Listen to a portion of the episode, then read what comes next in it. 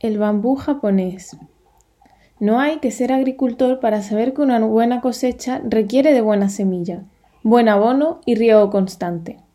También es obvio que quien cultiva la tierra no se para impaciente frente a la semilla sembrada y grita con todas sus fuerzas Crece, maldita seas. Hay algo muy curioso que sucede con el bambú japonés y que lo transforma en no apto para impacientes. Siembras la semilla, la abonas y te ocupas de regarla constantemente. Durante los primeros meses no sucede nada apreciable.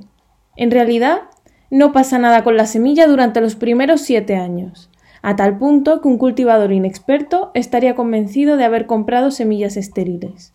Sin embargo, durante el séptimo año, en un periodo de solo seis semanas, la planta de bambú crece, más de 30 metros. ¿Tarda solo seis semanas en crecer? No, la verdad es que se toma siete años para crecer y seis semanas para desarrollarse. Durante los primeros siete años de aparente inactividad, este bambú genera un complejo sistema de raíces que le permiten sostener el crecimiento que vendrá después. En la vida cotidiana, muchas personas tratan de encontrar soluciones rápidas, triunfos apresurados sin entender que el éxito es simplemente resultado del crecimiento interno y que éste requiere tiempo. Solo llegan al éxito aquellos que luchan en forma perseverante y saben esperar el momento adecuado.